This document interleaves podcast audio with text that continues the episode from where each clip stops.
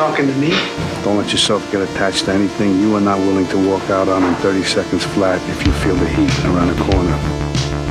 Better to be king for a night than schmuck for a lifetime.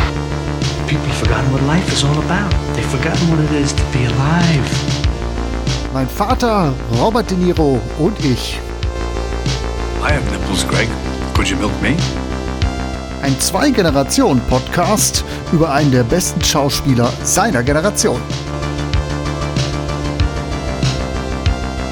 Have to think about one shot. One shot is what it's all about. Here has to be taken with one shot.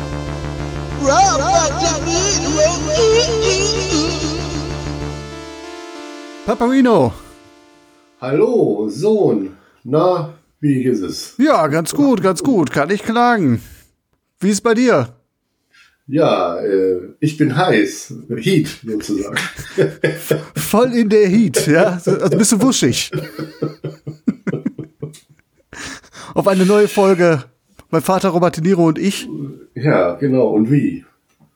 Nee, voller Vorfreude. Darauf hat die Welt auch seinerzeit gewartet. Wir sprechen heute über Heat von äh, 1995. Robert De Niro und Al Pacino in einem Film. Ja, unglaublich. Unglaublich. Das ist wie Weihnachten, Ostern an einem Tag. Ja, genau. Und dann kommt sowas dabei rum. Die beiden haben nur zwei Szenen Ja, stimmt. Die haben nur, tatsächlich nur zwei gemeinsame Szenen. Ne? in einem fast drei Stunden Film. Ja. Die Länge hat mich tatsächlich sehr überrascht. Du hast ihn jetzt zum ersten Mal gesehen, ne?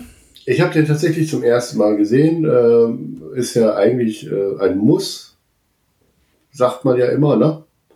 Ja, deswegen frage ich mich auch, wie der an dir vorbeigehen konnte. Wie gesagt, Robert De Niro, Al Pacino in einem Film.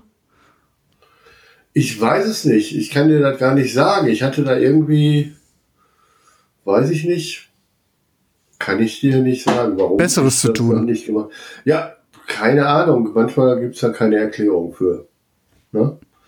Aber dafür machen wir ja hier das ganze, äh, unser Projekt, damit wir alle am Ende mal gesehen haben.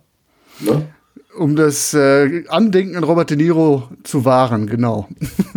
Aber wie du schon gesagt hast, Heat ist jetzt tatsächlich einer, den man gesehen haben könnte, auf jeden Fall. Ja, ich weiß nicht, warum ich den nicht gesehen habe. Keine Ahnung.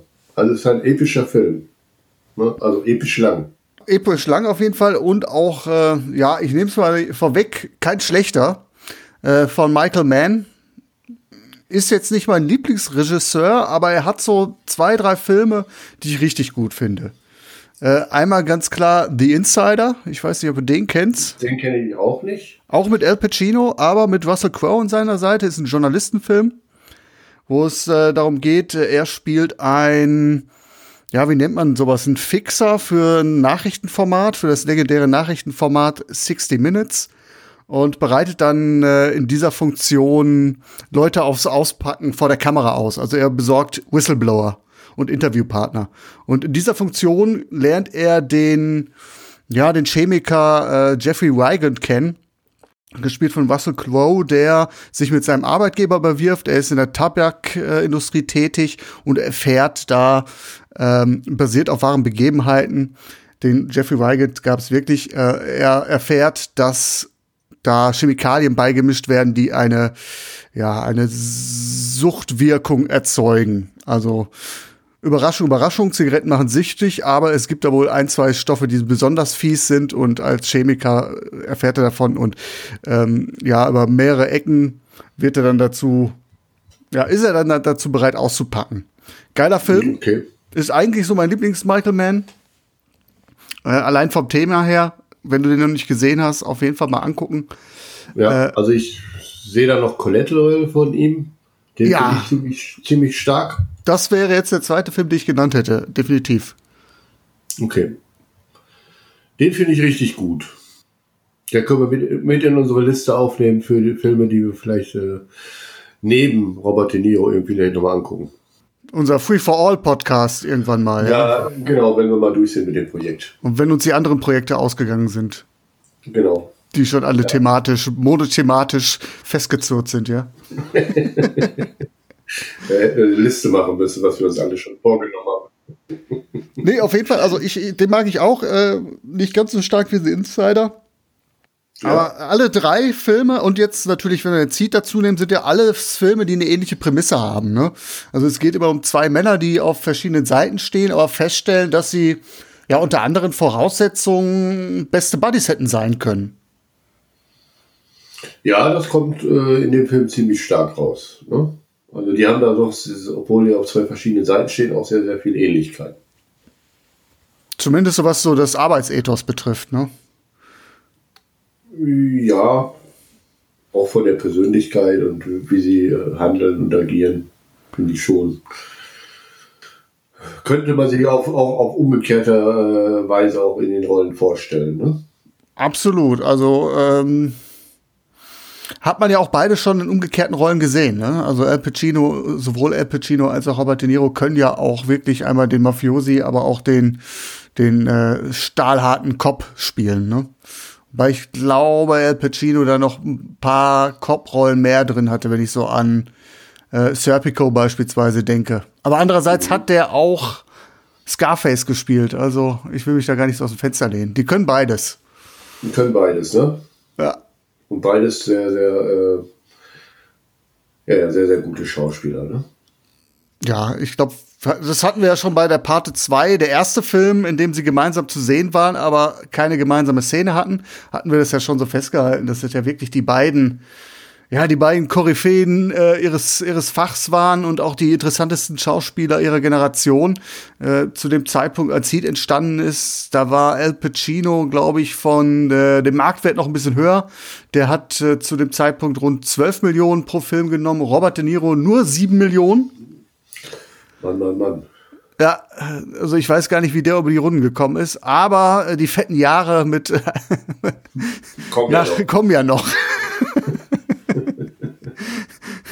Jetzt, wo er sich noch in so Kunstfilmen herumschlagen musste, in so, in so kleinen, unbedeutenden Filmen. Ja, nur sieben Millionen, das ist aber ungerecht. Ja, absolut. Ja, aber können wir ja gleich nochmal äh, noch mal aufarbeiten, wie ungerecht das tatsächlich ist in diesem Film. Wollen wir einmal kurz äh, erzählen, worum es geht? Ich äh, habe gerade von dir gehört, du hast meine unausgesprochene Regel noch nicht so wahrgenommen. Weil die halt noch gar nicht ausgesprochen war und nicht in unseren Vereinbarungen schriftlich fixiert ist. Das ist ein, ein schweres Vergehen von meiner Seite, ich entschuldige mich da, aber ich dachte so, nach äh, zehn Folgen würdest du so auf den Trichter kommen, dass derjenige, der den Film ausgesucht hat, auch immer die Zusammenfassung leistet. Aber ich, ich glaube, ich glaube, du bist ja, du bist ja kein Dover, ne? Meinst du, das habe ich jetzt irgendwie, ich habe mich einfach da ein bisschen ausgeruht auf dich. Äh, ja, ich, ich glaube, A, das und B, ähm, sträubst du dich jetzt so ein bisschen, weil das ist ja doch äh, ein recht langer Film und vielleicht gar nicht so einfach zusammenzufassen. Ich glaube, du drückst dich so ein bisschen. Genau, das kommt, kommt noch mit hinzu. Und ich hatte ja im Vorfeld auch gesagt, ich äh, hatte da tatsächlich äh, zwischendrin auch mal Schwierigkeiten. Ich war überrascht von der Länge des Films und musste den in zwei Etappen schauen. Und äh, deshalb, äh, Schande über mein Haupt, kann es sein, dass ich ein, zwei Lücken habe. Ich habe es versucht aufzufüllen, aber ich bin mir nicht sicher, ob das gelungen ist. Deshalb muss ich jetzt mal sagen, äh, muss ich jetzt eben äh, dich nochmal in die Bresche springen lassen. Ja, okay, dann muss ich mich wirklich vor den Geldtransporter mal wieder werfen. Genau.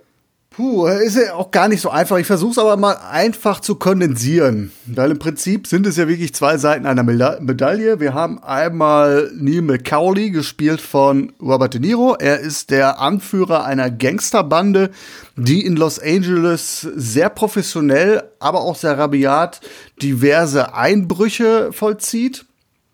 Ähm, der Film startet auch mit einem Überfall über einen Geldtrans auf einen Geldtransporter. Und der ja, der läuft gar nicht so richtig aus dem Ruder. Ne? Es ist aber so, dass einer seiner ähm, Untergebenen, äh, Vaingrow heißt der Typ, äh, plötzlich einen kleinen Ausraster kriegt. Klein ist gut. Er fängt nämlich an, äh, die Geiseln beziehungsweise die Geldtransportfahrer zu erschießen. Völlig ohne Not. Allesamt, ne? weil er ihn böse angeguckt hat. Ja, weil er irgendwie ein bisschen paranoid ist. Vielleicht ist er auch irgendwie auf Drogen und er meint, der eine würde ihn erkennen und er erschießt ihn. So, und äh, dementsprechend ähm, ist Robert De Niro äh, nicht ganz so erbaut darüber, weil er ist jemand, der ein sehr straffes äh, Regiment führt, aber auch ein sehr, ja, also auf sehr viel Wert auf Verlässlichkeit und Professionalität legt und er will dann diesen Wayne Grow, nachdem er dann erfahren hat, ähm, ja, also da, da, ihm passt das überhaupt nichts und er arbeitet nur mit Profis zusammen und er will diesen Graham Go loswerden auf dem Parkplatz und äh, wird aber abgelenkt und Rango kann entfliehen. Das ist jetzt klingt so ein bisschen wie so eine Nebenstory, ist aber nicht unwesentlich, weil dieser Rango doch dafür zuständig ist, dass äh, so ein bisschen das ganze Konstrukt ins Wanken gerät. Also nachdem die ganzen Einbrüche bisher äh, alle samt ziemlich glatt gelaufen sind, fängt es damit an, so dass es jetzt äh, ja das Robert De Niros Gang äh, auf, auf, auf, auf den Fokus, auf den Schirm der Polizei kommt. Ja. Und in der Polizei im Raub- und Morddezernat vom LAPD arbeitet äh, Leutnant Vincent Henner, gespielt von Al Pacino. Der hat auch seine Gang um sich herum, eine Gang aus Detectives und ähm, versucht dann nach und nach, nachdem er so ein bisschen auf den Trichter kommt, was da eigentlich passiert. Wie gesagt, sie hatten eigentlich diese ganze Gang nicht auf dem Schirm, sind unbeschriebene Blätter und er merkt so nach und nach, oh, da ist aber, äh, da sind Profis am Werk und äh, versucht diese Gang auszuhebeln. Und genau. Diese beiden Männer, äh, irgendwann merken sie, mit wem sie es eigentlich da zu tun haben und beide merken, oh, das ist ein tougher Gegner und äh, ist eigentlich so ein bisschen ja ein, ein von Respekt geprägtes Katz-and-Maus-Spiel. Ja. So. Das hast du wirklich sehr, sehr schön zusammengefasst. Ich hatte ich so jetzt das Gefühl, dass ich zwischendurch ein bisschen geschwommen bin, aber naja, so ist das, wenn man ins kalte Wasser geschmissen wird. Muss man sich halt freischwimmen. Ich, ich weiß schon, warum ich dich das immer machen lasse. Du machst das schon sehr gut. Messi, Messi, nehme ich mal an. Jetzt äh, Schweiß aus dem Gesicht. ja, ja, hast du gut gemacht. Dafür, dass du nicht vorbereitet warst. Ein Schluck trinken. nee, sehr schön. Äh, ja, geben die beiden Hauptcontainer und dann gibt es dann halt eben immer noch kleine Nebenstories äh, zu den jeweiligen Gangmitgliedern. Ne? Genau, also es ist ein sehr verästelter Film. Ja. Ähm, fand ich auch teilweise dann tatsächlich nicht immer ganz äh, so einfach zu folgen, den ganzen Nebenschauplätzen. Aber er ist ja schon ziemlich äh, ja, ein kompakter Film. Ne? Also der hat eine Menge Handlung. Da steckt viel drin. Also um so mal ein bisschen Beispiele aufzuwerfen, jeder dieser Figuren hat auch ein Privatleben. Robert De Niro, aber auch Al Pacino sowieso, aber auch so kleine Nebenfiguren. Also wir haben ja noch gar nicht darüber gesprochen, dass also nicht nur die beiden Hauptfiguren sind grandios besetzt, da stecken ja noch wahnsinnig, wahnsinnig viele andere Leute drin, wie Val Kilmer beispielsweise, John Voight, ähm, Danny Trejo ist da mit dabei, äh, ein Kevin Cage, ein äh, Wes Studi. Also wenn man die Leute, vielleicht auch wenn die Namen einem das nicht was unbedingt was sagen, ein Ted Levine beispielsweise. Die Gesichter hast du in den 90er Jahren, das waren alles Leute, die dir super präsent waren. Und äh, also jetzt beim erneuten Gucken war ich erstaunt, wie gut er eigentlich tatsächlich besetzt ist. Aber und jede diese Figuren, fast jede Figuren, also mal mehr, mal weniger, aber viele Figuren haben noch so eine kleine Side-Story an, an dabei. Ja. ja. Natalie Portman fällt mir noch ein. Natalie Portman, genau, hatte ich auch voll vergessen. Nee, da hat er schon äh, ordentlich Leute ans Set geholt, ne? Muss man schon sagen. Und ja. das ne neben den beiden äh, äh, großen Männern äh, aus der Zeit da, ne? Genau. Ja, und du sagtest jetzt sehr verästelt, schwierig zu folgen. Ich habe da so eine kleine Vermutung, woran es liegen könnte. Ich weiß nicht, ob du das gelesen hast. Und zwar ist äh, Heat ja ein Remake. Ja, das habe ich wohl auch gelesen. Ja, aber dass das daran liegen sollte, das geht mir noch nicht auf. Ja, und zwar ist es äh, ein Remake von Mans eigenem Film äh, von 1989, Showdown in LA. Und das war ein Fernsehfilm, der der Pilotfilm für eine Serie sein sollte. Ah. Und ich könnte mir vorstellen, also das Original ging 90 Minuten, für Heat sattelt Man noch mal schlanke 18 Minuten drauf. Zwei Stunden 40 geht der Film. Ich könnte mir vorstellen, dass das auch alles Handlungsstränge sind, die durchaus mal ähm, in, äh, in der Vorproduktion dieser Serie mit drin waren. Okay. Die Serie ist nicht zustande gekommen, weil man sich da irgendwie produktionsseitig nicht auf Darsteller einigen konnte. Ähm, vielleicht war der Film jetzt auch nicht ganz so erfolgreich, aber ich könnte mir gut vorstellen, dass so ein Film gerade heutzutage, äh, wenn wir über das serielle Fernsehen reden, wissen, was wir eigentlich so in den letzten 10, 15 Jahren an Serien bekommen haben, auch sehr gut als Serie funktioniert hätte. Das ist eine sehr gute Erklärung, die dann für mich auch äh, sehr schlüssig ist, weil ich habe eben sehr, sehr viele Nebenschauspitze, Handlungsstränge, Personen, die erzählt werden wollen und man hat manchmal das Gefühl, das ist angerissen, aber nicht zu Ende erzählt. Oder, oder man will was erzählen, aber es kommt dann ja sehr, sehr kurz raus. Ähm, das, was du da gerade gesagt hast, dass das jetzt man vielleicht eine sehr, sehr äh, umfangreiche Handlung versucht hat, eben in diese drei Stunden zu packen. Das könnte eine gute Erklärung zu sein für dieses ähm, Gefühl, was ich manchmal hatte. Hm. Es ist aber auch sehr spekulativ. Also ich habe das jetzt nur so für mich zusammengereimt. Ne? Also ich wusste, dass es halt ein Pilotfilm für eine Serie ist. Ähm, weiß jetzt aber ehrlich gesagt nicht so ein bisschen, äh, was, was da so äh, im Drehbuchprozess ja eingegangen ist von. Also das ist jetzt nicht so, dass es jetzt irgendwie unterfüttert wäre. Aber ich könnte mir, wie gesagt, wirklich gut vorstellen, weil auch das, was du jetzt gerade gesagt hast, das kam ja auch bei einigen Punkten ist mir das auch so ergangen. Beispielsweise eine Szene, die ich nicht ganz verstanden habe.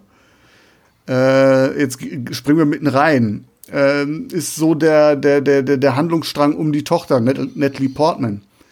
Ja. Die ja dann irgendwann, also man merkt, die Familienverhältnisse sind ein bisschen schwierig von Al Pacino und seiner Frau. Er, er, das ist so die dritte Ehe, ne? ne? Bitte? Er ist der Stiefvater. Genau. Aber kein Tyrann, ne? Also das können wir vorweg Kein Tyrann?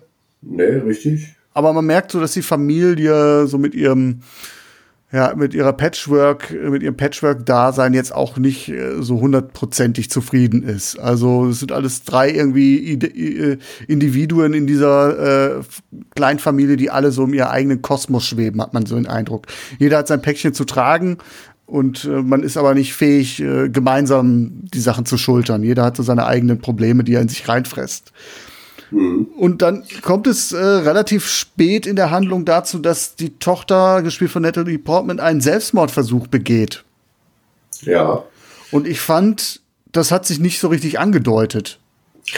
Das ist ja, was ich meine. Es gibt halt so Handlungsstränge äh, von Personen, was auch immer sehr interessant ist, aber es ist meist nur angerissen. Ich finde es auch sehr, das gleiche finde ich jetzt für diesen, äh, jetzt habe ich den Namen schon wieder vergessen, äh, der Typ, der am Anfang äh, ja eben bei diesem Raubüberfall ausgerastet ist, die drei Polizisten Waingro. Äh, umgebracht hat, mhm. äh, Waingro, und der hat ja auch noch so ein kleines Nebendasein als Serienkiller. Ja? Mhm.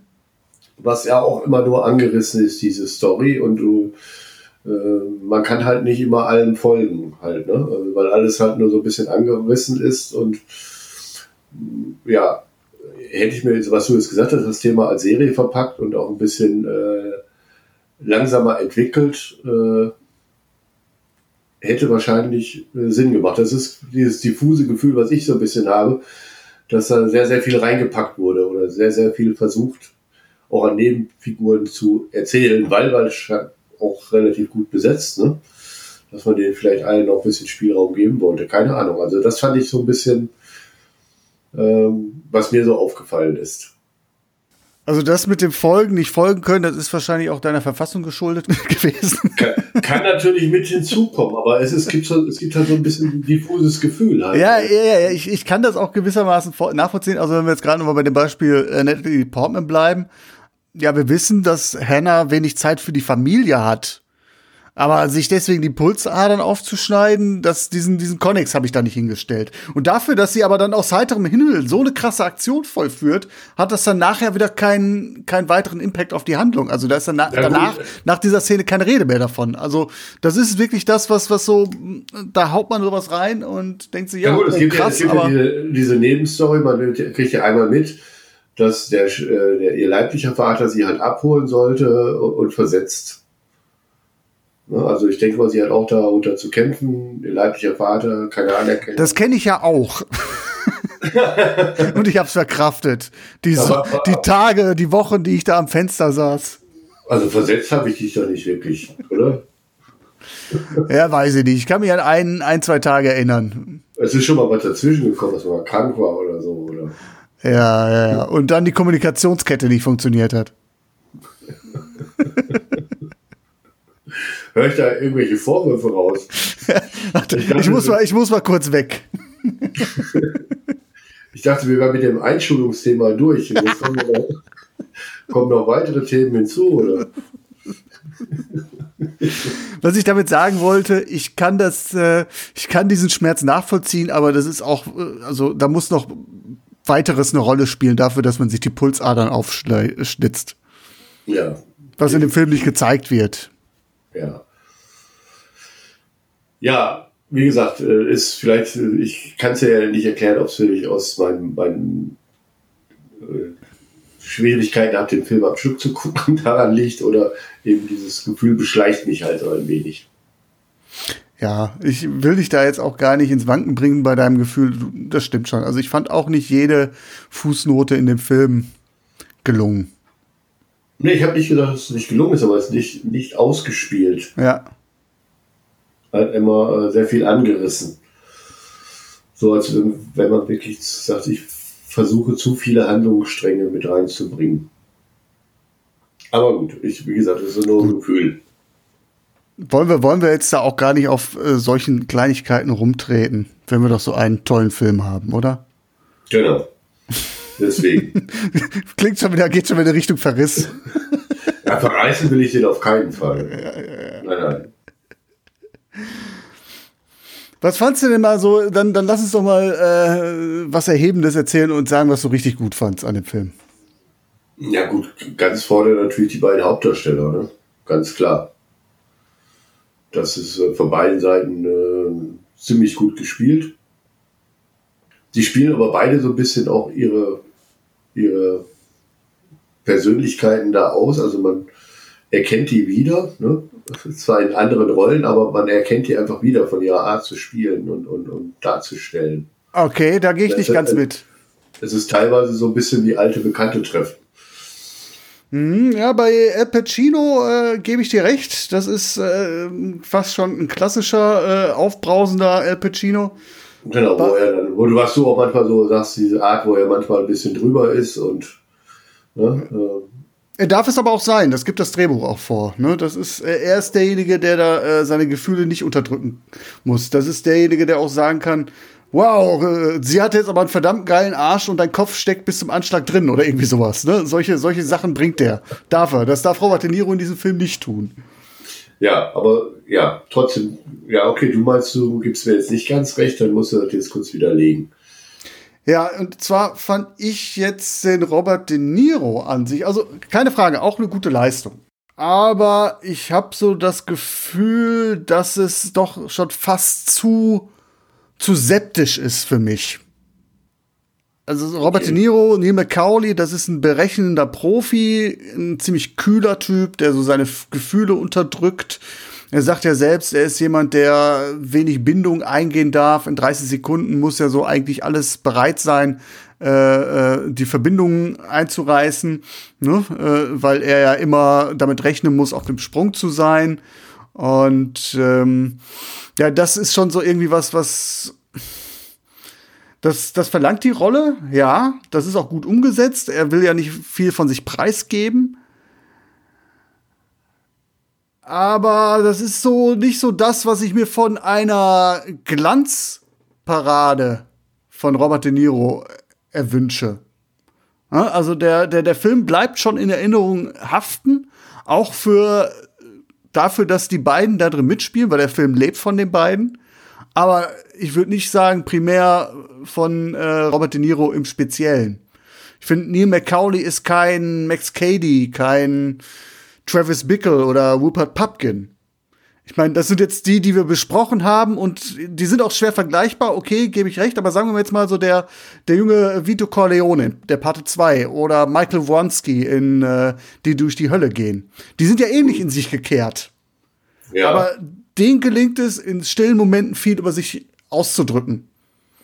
ja. Und das, finde ich, schafft Robert De Niro mit seiner Rolle in dem Film hier nicht. Ja gut, er lebt so ein bisschen sein Lebensmotto, äh, binde dich nicht äh, und du musst wirklich in 30 Sekunden irgendwo äh, alles zurücklassen können. Ja. Also so, so gibt er sich auch halt. Ne? Das deswegen, deswegen habe ich es ja nochmal so betont, weil ich auch weiß, dass die Rolle das verlangt. Aber Ja. das ist dann äh, auch eine Ausgangslage, die äh, von Drehbuchseite und von Regiearbeit. Ähm, Michael Mann hat ja sehr, sehr lange mit Robert De Niro auch äh, an dieser Rolle gefeilt und man muss sagen, Michael Mann hatte auch äh, sehr, sehr konkrete Vorstellungen davon, wie Macaulay ticken soll, hatte sehr viele Ausführungen äh, zur Figur mit Referenzen zur Literatur, zur Psychologie, Soziologie, äh, Geschichte wollte halt, dass ähm, Macaulay äh, ähm, und auch Hannah die klügsten Figuren in dem gesamten Film sind und so sind die auch angelegt und die sind fast schon übermenschlich.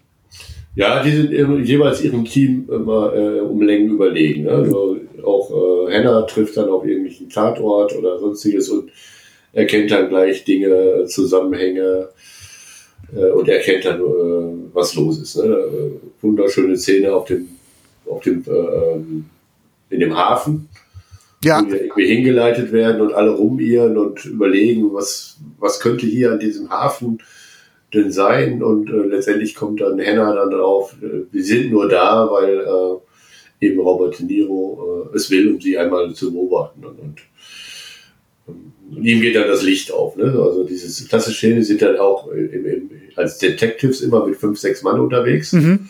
Ne, immer im Trupp, was auch schon ganz nicht, äh, manchmal schon äh, ein bisschen komisch ist, halt, ne? Die- dieser Trupp um sich rum. Ähm, und dann eben diese Szene auf dem äh, Hafengelände, wo er dann die Erleuchtung hat, es gibt keinen tieferen Sinn außer einen, äh, warum sie hier sind. Ähm, er, er erkennt das halt vor. ja, ja, so, so, also, Und sowas gibt es natürlich me- mehrfach in dem Film. So, äh, Dinge, wo er sehr schnell erkennt, was hier los ist. Ne? Oder eben nicht. Ja, aber bei Al Pacino, pa- äh, also dem nehme ich dann wieder so ein bisschen ab, weil er ja auch ganz offensichtliche Schwächen hat, weil seine Beziehung hat er nicht im Griff und auch seine, sein, sein Ego und seine, äh, sein Temperament, also das geht ja auch mit dem durch. Ich habe irgendwo mal gelesen, ähm, dass die Rolle so angelegt ist, dass Hannah ein ähm, Kokainabhängiger wäre oder zumindest ein Kokainkonsument. Das wird in dem Film nicht gesagt, aber so wie er spielt und mit dem Wissen, ja, absolut. Er ist ja dann auch äh, manchmal absolut manisch und dann wieder ein bisschen reflektierter, also sehr, sehr unbere- unberechenbarer Typ. Aber irgendwie so einer mit Ecken und Kanten. Und bei Robert De Niro, auch er hat seinen Schmerz. Das merkst du, aber auch erst, als alles so den Bach runtergeht. Vorher Also- ist er mir zu glatt. Und das, das meine ich damit. Es ist beileibe nicht schlecht gespielt, aber es ist, wenn ich jetzt sage, so pass auf, die besten Rollen von Robert De Niro, da ist die Rolle vielleicht, also im, im B-Kader, ja. Im B-Kader, aber ganz oben ist er damit nicht. Ja, da würde ich äh, schon auch äh, zustimmen. Frage jetzt mal in den Raum, hätte das denn andersrum funktioniert? Also wenn man die Rollen tauschen würde? Also wir haben ja gesagt, eigentlich könnten die das, ne? Eigentlich könnten die das. Wäre vielleicht auch interessant gewesen, weil eben diese Rolle in sich gekehrt hat ja irgendwie ähm, Al Pacino auch bei dem Paten schon so gespielt, wo er sehr oft in sich gekehrt war und eben man spürt diese Unzufriedenheit, die in ihn aufkeimt und, und ihn, ihn über die Jahre begleitet. Aber trotzdem sehr prinzipientreu. Sehr prinzipientreu, das hätte man sehr gut machen können und ähm, Robert De Niro hätte sich wahrscheinlich in der anderen Rolle auch ganz gut getan. Ich fand eben bei, der, bei El Pacino, du, du sagst es ja, irgendwo ist er der Auffälliger, aber er, El Pacino ist dann so für mich so ein bisschen, naja, das ist, man ist, er ist ja, wie man ihn kennt, halt auch in seiner Art, in dieser aufbrausenden Art, wo er dann auch einmal die Stimme hebt und. Er ist die größere Rampensau. Ja, genau, aber es ist so, wie du, wenn du einen alten Bekannten triffst, finde ich. Ja. Du ja. weißt genau, wie er tickt und das ist nicht so. Du siehst, also ich sehe da nicht immer nur die Rolle dieses Henners, sondern ich sehe auch El Pacino. Ja, weißt du, ich meine. Ist, ja, ja, ja, ja, ja. Also ich will nicht sagen, Al Pacino spielt immer Al Pacino, aber es ist tatsächlich schon so, wenn man sich jetzt auch The Insider anguckt oder einen Film, den wir auch beide mögen, Duft der Frauen oder so, ne? Das ist halt. Äh, das ist eine Paraderolle halt, ne? ja, So ja, für ihn. Ja. Ja, ich, ich, ich, ich mag sogar, glaub, also ich sage jetzt mal wirklich so, ich mag in dem Film sogar Al Pacino ein bisschen mehr als äh, Robert De Niro. Ja, Meinst du, das wäre diese. Das ist die interessantere Figur für, für mich. 12 Millionen zu 7 Millionen wäre gerechtfertigt. Ja, also ich glaube, wenn man, sagen wir, äh, äh, weiß ich nicht, 11 und 8 Millionen oder so, wenn man sich ein bisschen angenähert wäre, hätte, wäre schon vielleicht okay gewesen. Ich meine, was man ja Robert De Niro lassen muss, er hat den größeren Sauhaufen, den er mit sich rumschlägt, mit dem er sich rumschlagen muss. Das, das stimmt schon. er muss wirklich also den Laden zusammenhalten. Das ist schon, glaube ich, arbeitstechnisch die größere Leistung. Ja. Die haben da alle ihre Geschichten, ne? genau. Das ist schon äh, wie äh, Kindergartenklasse beim Zooausflug begleiten. So mhm. anstrengend, glaube ich, Minimum. Ist ja tatsächlich, dass er noch seine Aufgabe zu Ende bringt, äh, also in den, ich sag mal, den Polizei, den Mörder, der auf dem Geld über, äh, der Geldtransporter, äh, dass er ihn dann noch zur Strecke bringt am Ende. Ne? so kurz vor dem Showdown, ne? so nach dem Motto, da ist noch was, was ich zu erledigen habe. Genau, was eigentlich dann auch, wenn ich darüber nachdenke, auch gar nicht so hundertprozentig passt, so wiederum. Klar, es ist ein Prinzip, aber eigentlich müsste er es doch besser wissen, weil er doch die ganze Zeit davon redet, dass man sich doch da nicht irgendwie äh, ablenken lassen soll und ähm, da wird er sich selbst untreu und irgendwie, ach. Ja, aber ja, es passt vielleicht so ein bisschen da zu der Sache, dass eigentlich er, was du ja am Anfang auch erzählt hast, durch diesen Ausraster bei diesem Geldtransport eigentlich sein Leben aus den, aus den Rahmen gebracht hat. Ne? Also seitdem läuft ja alles nicht mehr so wie geschmiert. Ja, ja, ja, nein, äh, wahrscheinlich menschlich gesehen ist es schon, glaube ich, äh, eine, äh, eine verständliche Entscheidung, ja. Ja. Aber vor dem, was dir vorher so ein bisschen äh, vorerzählt wurde. Ich finde ich finde die Rolle gar nicht so inter interessant vor dem Hintergrund, äh, vor dem, und das würde das stützen, was du jetzt gesagt hast, was ich noch äh, in einer Analyse gelesen habe oder in so, äh, ähm, so Interpretationsansätze, und zwar, dass der Film äh, eine Kapitalismuskritik sei. Der zeigt, wie Arbeit entmenschlicht ist, ne? wie alles auf Perfektion getrimmt ist Gut, hier natürlich aufs Bescheißen und Töten übertragen, aber ähm, du merkst, dass die Leute alle funktionieren müssen und äh, damit ihre arge Probleme dann bekommen. Puh, dann finde ich wieder, habe ich jetzt so nicht gesehen, weil ich glaube, die, die gehen ja beide so ein bisschen in ihrem Leben auf, so, ne? Ja, das könnte, aber man kann es auch umgekehrt sehen und sagen, ähm, ihre Arbeit hindert sie daran, ähm, sich selbst zu verwirklichen. Und zumindest familiär äh, können sie sich nicht einlassen. Also, das ist ja auch wirklich das, woran die beiden zu knapsen haben. Die, äh, sowohl Al Pacino weiß, dass er eigentlich ein besserer Mann und Stiefvater sein müsste. Und auch Robert De Niro sehnt sich ja ganz offensichtlich nach Zärtlichkeit. Und beide sind unfähig, weil äh, sie von der Arbeit aufgefressen werden. Mhm. Und auch teilweise gar nicht mehr hinterfragen. Also sind ja bereit, Überstunden zu leisten. Sind ja quasi mhm. schon so weit, dass sie sich gar nicht mehr sträuben. Mhm. Ja gut, du siehst so beides keine Allerweltsberufe da, ne? Da, das stimmt wohl. Also ähm, zumindest äh, Robert De Niro hat da schon einen sehr speziellen Beruf, ja, sagen wir mal so. Ja. ja. Aber, Aber, auch da, dann, äh, da fehlt mir so ein bisschen dann der Ansatzpunkt, warum macht er das eigentlich? Warum ist das seine Leidenschaft? Ja, wir erfahren, er ist gut. Aber warum bricht eine Welt dafür für ihn auseinander? Ich meine, der äh, macht das ja nicht nur, nicht erst seit gestern und nicht, weil er es aus der Not geboren ist. Und das kommt mir alles irgendwie zu, zu, zu kurz. Ja, genau. Und das meine ich so ein bisschen so, dass er so ein bisschen sich damit abgefunden hat, dass es ein Job ist und dass er da in so, in so wie, es hat so fast so ein bisschen wie so, er funktioniert in einem Hamsterrad und nicht er tut es, weil er, weil er so gut in dem Job ist oder weil er sagt, boah, Geld, Transport überfallen, das ist meine Leidenschaft. Ich habe irgendwann mal mit 16 erf- eine Bank ausgeraubt und habe gedacht, boah, geil, da bin ich gut drin. Ja, aber ist es nicht so, dass er am Ende jetzt dann tatsächlich da auch seine Liebe findet und sagt, dafür das alles aufgeben will und auch sich zurückziehen will? Er muss es ja. Da ist das ja alles schon irgendwie auseinandergebrochen. Na gut, er kann ja dann das woanders dann weitermachen oder was weiß ich was. Also ich glaube, er will sich dann ja schon zurückziehen aus dem ganzen Geschäft, hat das jetzt gerade mal für sich erkannt. So verstehe ich es auch. So ein bisschen ähm, so, oh Scheiße, jetzt kommt die letzte Ausfahrt, die muss ich nehmen. Ja, genau. Das hat jetzt keine, ist keine Wahlentscheidung für mich. ja gut, dass er jetzt da abhauen muss, ne? aber dass er sich, äh, er signalisiert, oder dass er sich ganz zurückziehen will. Ne? Meinst du, äh, man könnte ja auch sagen, okay, das in LA ist jetzt schief gegangen, wir machen in Neuseeland, aber äh, fangen wir von neuen an. Ja, genau. Wenn, wenn, wenn das meine, äh, meine, äh, fände ich das Wort nicht so richtig, äh, Seine Berufung wäre. meine Berufung wäre, genau, danke, danke, dann kann er das woanders auch weitermachen oder muss er sogar weitermachen. Aber ich glaube, er hat schon erkannt, dass er da äh, vielleicht auch auf viel, viel verzichtet hat durch sein Lebensmotto. Und das würde doch dann wieder auch in diese Kat- Kapitalismuskritik passen. Dass er so endlich aussteigt aus dem Ganzen. Ja, okay. Ja, also Interessanter Ansatz. wenn ich, wenn ich darüber nachdenke, so die Rolle von Robert De Niro, dann finde ich sie halt nicht hundertprozentig stimmig.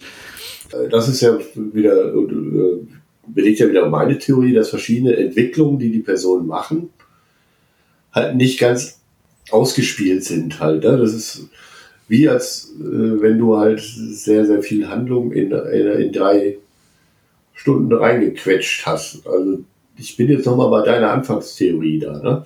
Dass man da vielleicht Stoff für eine Serie hatte ne? und das jetzt in, äh, in einen Drei-Stunden-Film gepackt hat. Sehe ich, sehe ich auch so, aber jetzt auch nicht, darf man jetzt auch nicht falsch verstehen. Ich finde es ja eigentlich gut, dass er diesen Ansatz fährt, dass er da einen sehr menschlichen Gangsterfilm erzählt. Ja, Dass die Figuren auch dieses Profil bekommen. Sie bekommen dieses Profil aber nicht voll ausdefiniert. Fühlte mich so ein bisschen erinnert an, an äh, teilweise auch ähm, auf der Flucht, wo es ja auch eine Serie ist, die dann quasi in so einen Film reingepackt ist. Ne, So ähnliches Gefühl äh, hatte ich dann auch manchmal. Pack noch eine Stunde drauf, dann ist es vielleicht ein richtiges Epos. Wobei dann fehlt dem Film, da muss der Film aber noch ein, zwei Actionsequenzen reinpacken. Die hätte er dann zu wenig bei dreieinhalb Stunden. Man kann das wahrscheinlich auf der anderen Seite sehen, habe ich auch dann, äh, wie, wie gehabt, ich gucke mir auch ganz gerne meine Kritiken hinterher an. Gibt auch äh, eben andere wieder Leute, die, denen das zu langatmig ist. Äh, der Film sich seine Längen hat. Ich finde, er, er ihm ihm fehlt manchmal so ein bisschen was dazwischen, um die Entwicklung besser zu verstehen. Also langatmig fand ich ja dann überhaupt nicht. Das äh, ist dann nicht so mein Problem gewesen, überhaupt nicht. Weil im Prinzip pa passiert ja auch viel und jede Szene deckt was Neues auf und du musst am Ball bleiben. Das ist nicht so, dass es irgendwie plätschert. Das ist es auf keinen Fall. Nee, eben nicht. Und das macht den Eben Film dann auch wiederum interessant. Also wie gesagt, das ist da so ein bisschen so das zwiegespaltene Verhältnis, was ich habe. Ein bisschen meckern auf hohem Niveau ist das sicherlich auch. Aber äh, um vielleicht mal was, was, was rauszuhauen. Ja gut, pa pass auf, dann, dann lass uns doch mal doch dabei bleiben, wenn wir bei Robert De Niro und bei äh, Al Pacino waren. Ja. Dann kommen wir doch mal zu, zu der Szene zwischen den beiden. Ist es das? Ist es das, worauf Filmfans 20 Jahre seit der Parte 2 gesehen haben, äh, gewartet haben? Ich, äh, ja, ich fand die Szene schon ziemlich stark. Aber auch nicht Also ich habe dann auch, mal auch gelesen, einer der geilsten Momente der Filmgeschichte und sowas. Das fand ich jetzt wiederum nicht. Weil das dafür war das zu. Ja, ich weiß nicht, ich finde das Wort jetzt nicht. Das war halt so ein bisschen zu berechenbar. Ja, ich weiß nicht, hast du da jetzt das Gefühl gehabt, das ist eine super, so eine, so eine Szene, ähnlich jetzt, sag mal, gibt ja auch so, so Szenen jetzt zum Beispiel bei Angel Heart, ähm, wo die beiden äh, Kontrahenten aufeinandertreffen. Also das war jetzt für mich jetzt nicht so, Mensch, das ist jetzt der eine Moment, äh, äh, der großes äh, Kino ist. Ähm, die Film ist gut. Sie ist sehr gut. Weil sie A zu einem Zeitpunkt kommt, wo es wirklich auch passt. Das ist so, so, so ein Klimax für sich. Wenn sie sich zum ersten Mal begegnen, sie haben sich jetzt quasi gegenseitig auf dem Schlachtfeld schon mal das erste Mal richtig gesehen. Sie wissen, wer der andere ist und begegnen sich jetzt zum ersten Mal. Mhm. Und beide sind auch davor, die Kontrolle so ein bisschen zu verlieren. Mhm. Ja, es ist schon spannend, dieses Telefonat, wo man sagt, lass uns doch mal zusammen Kaffee trinken gehen. Ne? Genau. Ähm. Und also da ist schon sehr viel Tension in der Luft. Und gleichzeitig finde ich es aber geil, was sie dann daraus machen, weil es ist ja dann sehr. Sie versuchen sich beide zu kontrollieren, beide abzutasten, beide nicht zu viel von sich frei, preiszugeben. Wir haben schon beide gemerkt, wir wissen von beiden, dass sie auch durchaus ihre Schwächen haben. Mhm. Und wie sie spielen, ist grandios. Die ganze Szene ist ähm, ungeprobt gedreht worden. Mhm. Also hingesetzt an den Tisch, Kamera an und äh, es ist sehr viel äh, Improvisation dabei. Und wenn du das dann so siehst, ist das schon grandios. Und ich finde halt einfach diesen Aspekt sehr, sehr geil, weil es diesen Film auf den Punkt bringt. Beide merken, dass sie in einem anderen Leben Kollegen, beste Freunde oder vielleicht sogar der jeweils andere sein könnten. Ne? Also ähm, das macht die Szene sehr, sehr stark. Aber ist es das? Ich finde, das ist so nach 20 Jahren nach der Parte 2. so ein bisschen wie, wie so ein Cocktease. Also man. Ein Cocktease. Okay. Cocktease. Okay. Erkläre dich bitte. Also, es, es, bleibt auf jeden Fall hängen. Also ist so wie so, wie so, so, so ein Abend mit, mit äh, erste, erste Date so quasi, ne? Ähm, läuft super, bleibt hängen. Aber man denkt auch so ein bisschen enttäuscht zurück, weil man nicht bis zur First Base vorgedrungen ist. Du verstehst, was ich meine. Ja. Es kommt nicht zum Äußersten und es ist halt dann irgendwo. Danach ist immer noch Druck auf dem Kessel. Nach Dafür, dass diese, nach, nach dieser Szene. Ja, mein Bedürfnis, die beiden in einem Film zu sehen, ist damit auch noch nicht befriedigt.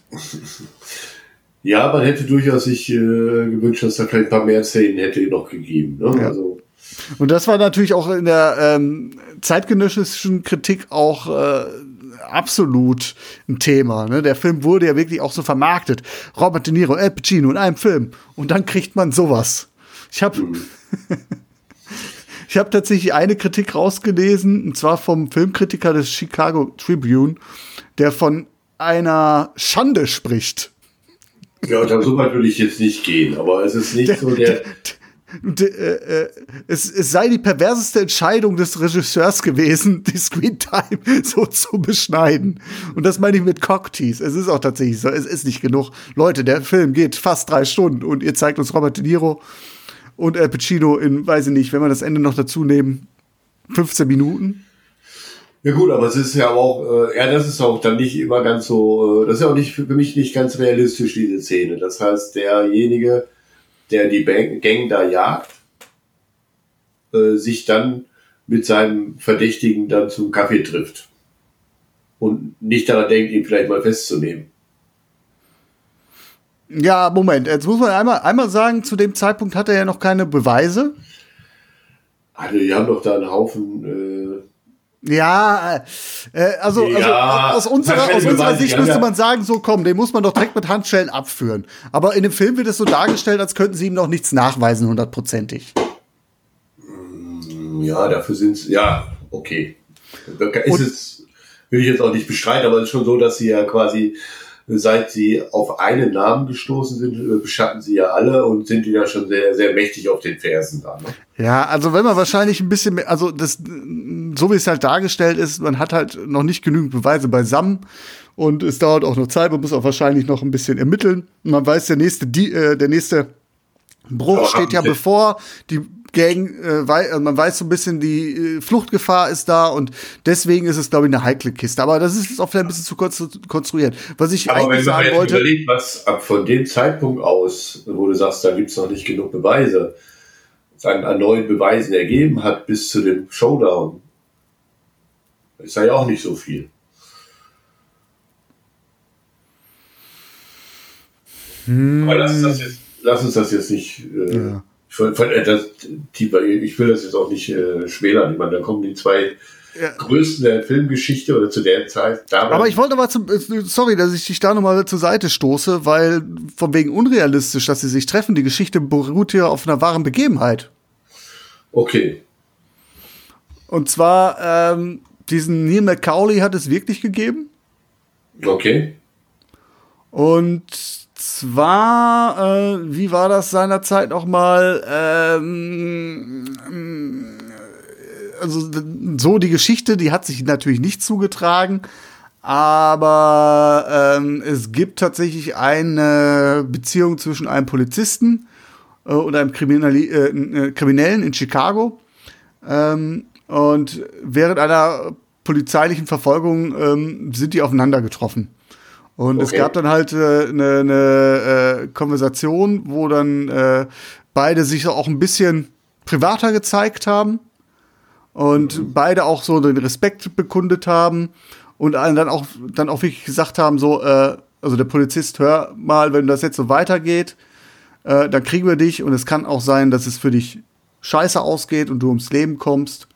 Und ähm, der der McCauley, der hieß wirklich so, äh, dann im Umkehrschluss gesagt hat, ja okay, die Sache, die Medaille hat eine zweite Seite, eine andere Seite. Es könnte ja auch sein, dass ich dich umlegen muss. So. Und äh, tatsächlich gab es dann ein weiteres Aufeinandertreffen bei einem Banküberfall, äh, bei dem dann ein Feuergefecht äh, ausgeufert ist und ähm, der kriminelle McCauley durch diesen Polizisten erschossen worden ist. Okay. Und von dieser Geschichte hat Man erfahren und äh, er hat dann auch nachher sich mit diesem Polizisten auch angefreundet. Und darauf basiert das Ganze. okay. Das, ob sie sich jetzt zum Kaffee getroffen haben oder auf einem Bier zum Grillen oder vielleicht auch nur beim Einkaufen über, die Füße, über den Weg gelaufen sind, das weiß ich nicht, aber ähm, das ist ein ziemlich menschlicher Moment, den es, äh, der vielleicht im Kontext dieser ganzen, ja, wenn man sich anguckt, was so drumherum passiert ist, ja, vielleicht ein bisschen unrealistisch ist, aber das wollte ich dann mal noch äh, so erwähnt haben, damit das nicht im Raum steht. Ja, okay. Ist ja auch mein persönlicher Eindruck da an der Stelle. Aber es sei denn, die Szene bringt zumindest zum Ausdruck, dass sie beide ja irgendwo doch Ähnlichkeiten haben, nur auf unterschiedlichen Seiten stehen. Und äh, was da auch gerade rüberkommt, dass sie durchaus beide gegenseitigen Respekt voreinander haben, aber sich auch beide gegenseitig töten würden.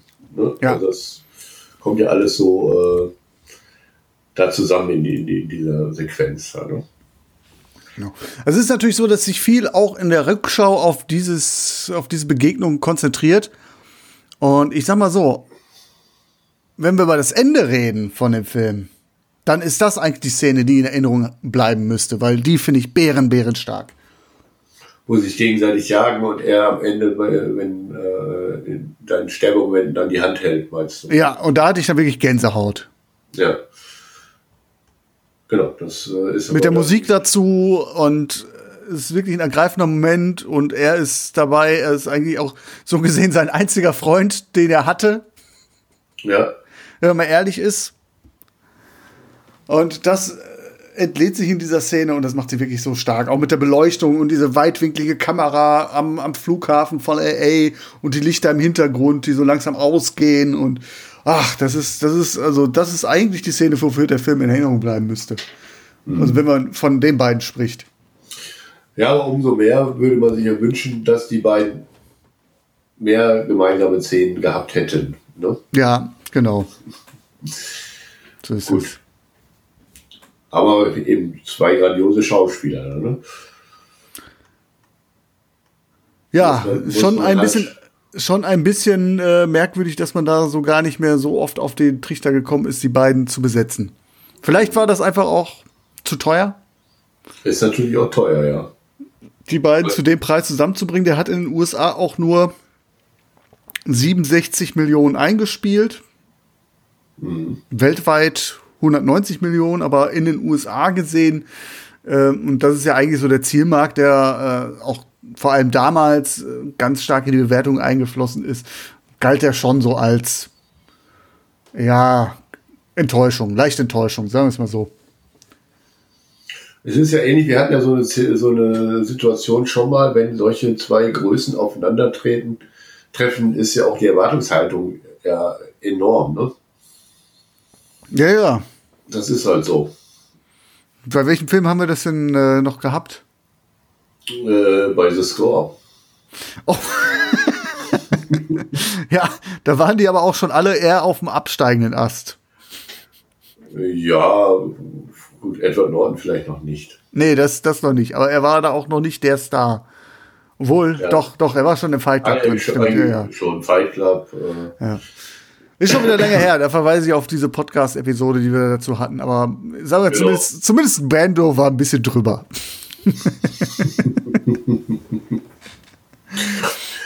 Ja, eben, aber das, weil ich nochmal sagen wollte, diese Erwartungshaltung ist natürlich auch äh, riesig und eben äh, da hat man ja auch, wenn die beiden dann aufeinandertreffen. Dann, ne?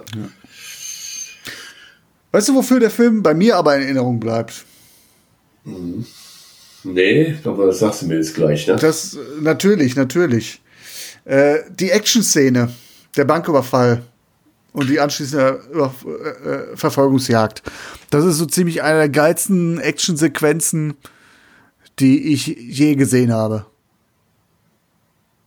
Diese äh, Schie Massenschießerei. Die Schießerei, genau. Also es ist ja keine Action-Szene in dem Sinne, dass da irgendwie alles explodiert und Autos meterweit durch die Luft fliegen und die Leute irgendwelche äh, Salti vollführen äh, und äh, also es ist ja es ist eigentlich eine sehr raue Szene, eine sehr wuchtige, brachiale Sch Schießerei. Aber wie das inszeniert ist in der City und die- der Sound da die ganze Zeit, also diese Soundeffekte, also das ist, also das geht ja fast zehn Minuten und du sitzt da wirklich, also mich hat's in den Sessel gepresst. Das war echt grandios. Ich finde, das ist äh, eine grandiose Szene. Ja, das war ziemlich beeindruckend. Obwohl ich glaube, wenn ich jetzt sagen müsste, von diesen Actionsequenzen fand ich diese Szene des ersten Überfalls. Die ist auch geil. Die Ja, fand ich eigentlich noch viel beeindruckender und spannender und diese Situation, was passiert da jetzt mit den Leuten und äh, wie man sieht, das Ganze außer Kontrolle gerät. Äh, erst wunderbar äh, minutiös geplant, man merkt das ja auch, ohne dass das alles im Detail gezeigt wird, wie das geplant wurde, aber das alles minutiös geplant ist, das kommt sehr schnell durch. Und wie das Ganze dann aus dem Ruder läuft, finde ich eigentlich fast noch stärker. ja. Es ist irgendwie so eine, so eine realistische Action. Ja. Ja. Also, Finde find, find ich auch also sehr, sehr stark. Christopher Nolan ähm, hat sich ja stark von Heat inspirieren lassen bei seiner Batman-Trilogie. Okay. Und wenn du dir beispielsweise so die Überfälle des Jokers anguckst in The Dark Knight, ähm, dann ist da was dran. Da hat er sich schon ein bisschen, die sind irgendwie auch so wuchtig und kernig und äh, irgendwie so, so, so, so über mit der Kamera ganz nah an den Figuren dran und äh, auch dieses, dieses Setting in den Straßenschluchten und das ist schon, äh, man merkt schon, dass er da ein Fable für hatte. Insofern ist der Film auch so, sag ich mal, was so die, die Qualität der Einbrüche betrifft, auch ein Vorbild gewesen für Videospiele. Wenn ich an GTA denke, da gibt's Szenen und Mission- Missionen, die eins zu eins nach Heat aufgebaut sind. Und der Film selbst gilt ja auch als Inspirationsquell für echte Verbrecher. Es gab im Nachgang von Heat durchaus äh, Banküberfälle, die ähnlich abgelaufen sind, wo man dann im Nachgang gesagt hat, die Täter sind davon inspiriert gewesen oder die haben den Film oft gesehen. Da muss man halt immer vorsichtig sein bei solchen Einschätzungen. Das ist genauso, wenn man so über Killerspiele spricht, sagt der Täter, der Amokläufer XY hat das und das Spiel gespielt. Äh, bin ich immer vorsichtig, aber ich könnte mir durchaus vorstellen, dass es hier bei dem Film, äh, weil der, äh, diese Sachen ja so minutiös geplant sind, dass man da durchaus sagt, so, das ist das, was ich meine mit realistisch. Ich könnte mir vorstellen, dass das jemand so plant. Das ist jetzt nicht irgendwie so mega abgehoben, dass irgendwie, was weiß ich, jemand mit dem Flugzeug in eine Bank reinfliegt und dann äh, im Rucksack einen riesengroßen Bohrer hat, mit dem er sich durch die Erde fräst und, ne, also du weißt, was ich meine, welche Qualität ich meine. Das ist kein, Ja, das ist schon mehr ein bisschen mit brachialer Gewalt und genau, zwar, zwar nicht ungeplant, aber genau. Es ist kein Oceans 11, sondern äh, wirklich was Kerniges. Es ist, es ist solides Handwerk, sagen wir es mal so. ja, ist wahrscheinlich auch ein bisschen realistischer als Ocean's Eleven. Ne? Das ist eher wahrscheinlich, äh, ich glaube eher, dass auch Überfälle eher in dieser Art stattfinden. Das ist schon Ja, und ziemlich. das, das, das macht den Film halt, also, es ist ja kein Actionfilm. Also ich würde ihn nicht als Actionfilm bezeichnen. Er hat zwei, drei großartige Action-Szenen, aber an sich ist es eher so ein, ja, Gangster-Epos. Also Ich hätte mir aber gewünscht, dass da noch ein, zwei Szenen mehr von der Qualität drin gewesen wären, weil das waren echt geile Dinger. Und die haben mich echt wieder auch beeindruckt zurückgelassen. In einem sowieso schon sehr guten Film. Ja, also wie gesagt, ich hätte, äh, das ist auf der Habenseite aber eine Menge. Ich hätte mir jetzt tatsächlich gewünscht, so dieses, äh, was du am Anfang so diese Seriengeschichte, dass man die Charaktere, weil es eben nicht nur ein Gangsterfilm ist, äh, sondern halt auch sehr, sehr viele ähm, psychologischen Aspekte und Handlungsstränge da hat und verschiedene interessante Personen in, die, in der ganzen Runde, dass man das hätte noch mehr länger ausschmücken können. Ja. Ne, in so Mehrteiler oder was weiß ich was. Keine Ahnung. Und da sind ja das, wirklich gute kleine Szenen drin, so auch in diesen Nebengeschichten, beispielsweise in der Beziehung von Val Kilmer. Das ist ja auch so eine On-Off-Beziehung, die Ja. man wahrscheinlich in der Serie hätte wunderbar darstellen können. Aber es gibt eine Szene, die finde ich ganz großartig. Äh, eigentlich haben die sich ja zerstritten und sie wird, äh, ich glaube, ist es Ashley Judd, auch äh, die Schauspielerin, die Freundin von Val Kilmer, ähm, wird von der Polizei beschattet. Sie ist bei ihr zu Hause, also die Polizei ist bei ihr zu Hause. Sie warten eigentlich nur darauf, dass Val Kilmer Kontakt aufnimmt, damit sie ihn ordnen können oder vielleicht sogar verhaften können. Und dann fällt Val Kilmer tatsächlich vor und man denkt jetzt, okay, sie hat eh mit ihrem Freund äh, abgeschlossen und lässt ihn jetzt auffliegen und dann gibt es halt diese Szene, er steht unten im Auto, guckt zum Balkon hoch. Die Polizei ahnt schon, könnte er das sein. Äh, holt sie raus, damit sie es bestätigt und sie guckt runter und kriegt dann so Pipi in den Augen und macht so eine ganz kleine Handbewegung so nach dem Motto, Junge, Ja. du haust jetzt besser ab. Wir haben zwar unsere Probleme gehabt, aber du gehst nicht in den Knast. Und das ist auch, auch, auch so eine geile Szene.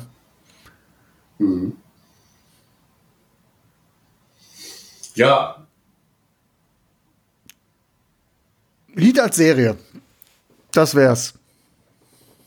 ja, wie gesagt, äh, das ist einfach nur mein Eindruck. Ne? Du kannst es auch zurückschieben, dass ich vielleicht jetzt nicht ganz auf der Höhe war, als ich den geguckt habe. Äh, weil ich da Schwierigkeiten hatte, weil ich von der Länge überrascht war. Äh, aber ich Das kommt davon, wenn man einfach so mal aus dem Impuls Filme sich aussucht.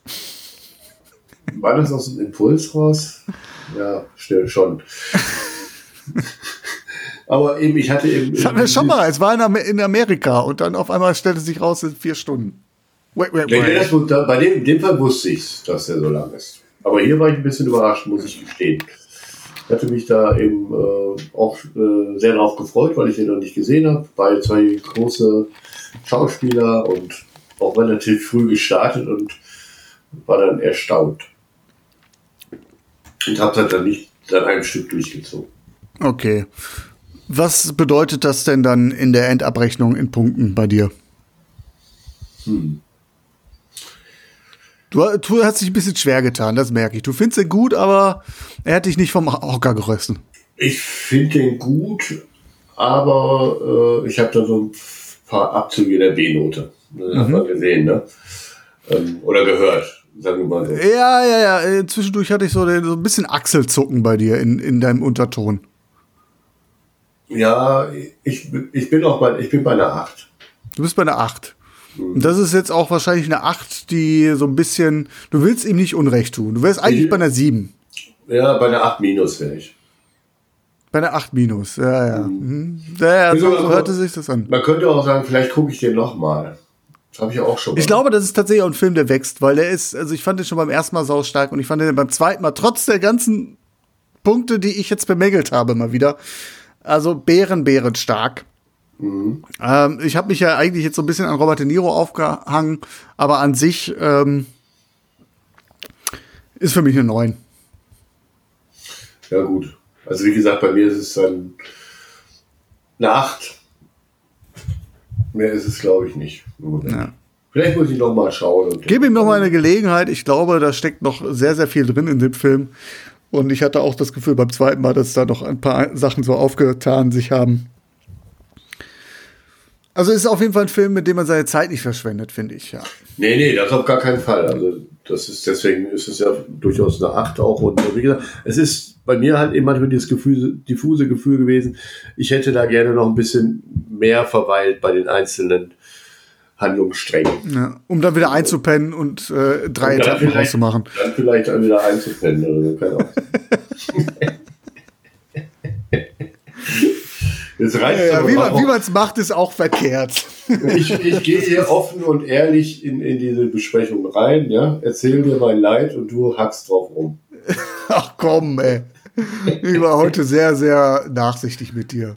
Ach, Nachsicht. Und dein, und deinem, dein Problemchen. Ja, gut.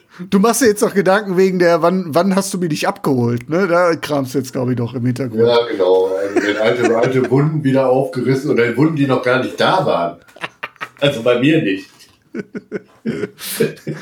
Ja, für dich war ja auch kein Problem. Ja, hat man dir das nicht vernünftig erklärt, wahrscheinlich. Ich denke, äh, das äh, diskutieren wir bei einer anderen Therapiesitzung aus. Ja, da müssen wir auf jeden Fall nochmal drüber reden, wann das gewesen sein soll. Das lasse ich jetzt nicht so auf mir sitzen. Ich habe schon, mein, hab schon genug Dinge, die ich da bei mir, bei mir im roten Buch stehen habe. Mein, mein Rabenvater Robert De Niro und ich. Ein Podcast. Ein Trauerbewältigungspodcast, ja, ja. Ich sehe schon, da ist doch was aufzuarbeiten. Aber das machen wir nicht hier.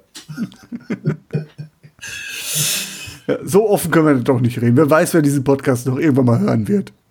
Ja, genau. genau. Vorne, vorne geben wir uns wie äh, eine Einheit, Vater und Sohn. Da passte kein Blatt zwischen Wirklichkeit. genau. Danach müssen wir hinter, wenn wir mit der äh, Serie fertig sind, dann gehen wir beide zum Psychiater wahrscheinlich.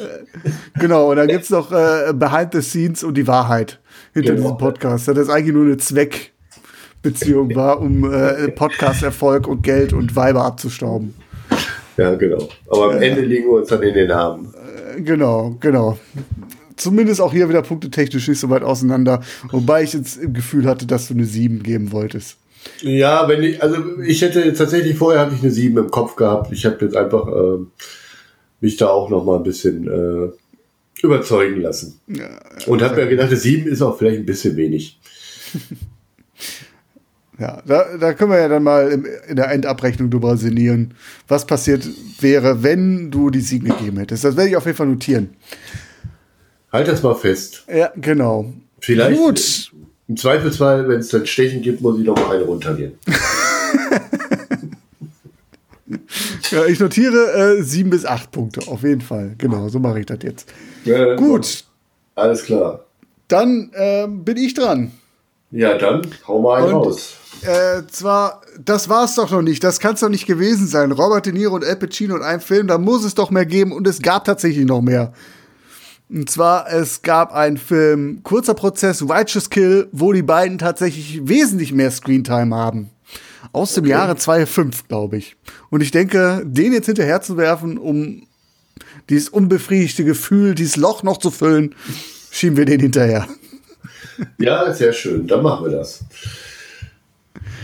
Das kenne ich natürlich kenn ich auch noch nicht. Kennst du den? Ich habe den schon mal gesehen, ja. Okay. Ja, Auch schon etwas her, von daher äh, kann man es mal wieder tun. In diesem Sinne Ja, wunderbar. packen wir, sind wir, haben wir uns jetzt abgekühlt. Ja, ja, nee, alles gut. wir reden gleich nochmal. Dann die dritte Halbzeit folgt. Und äh, an Okay. dieser Stelle verabschieden wir uns. Alles klar, bis dann. Hauen Sie rein. Ciao. Tschüss.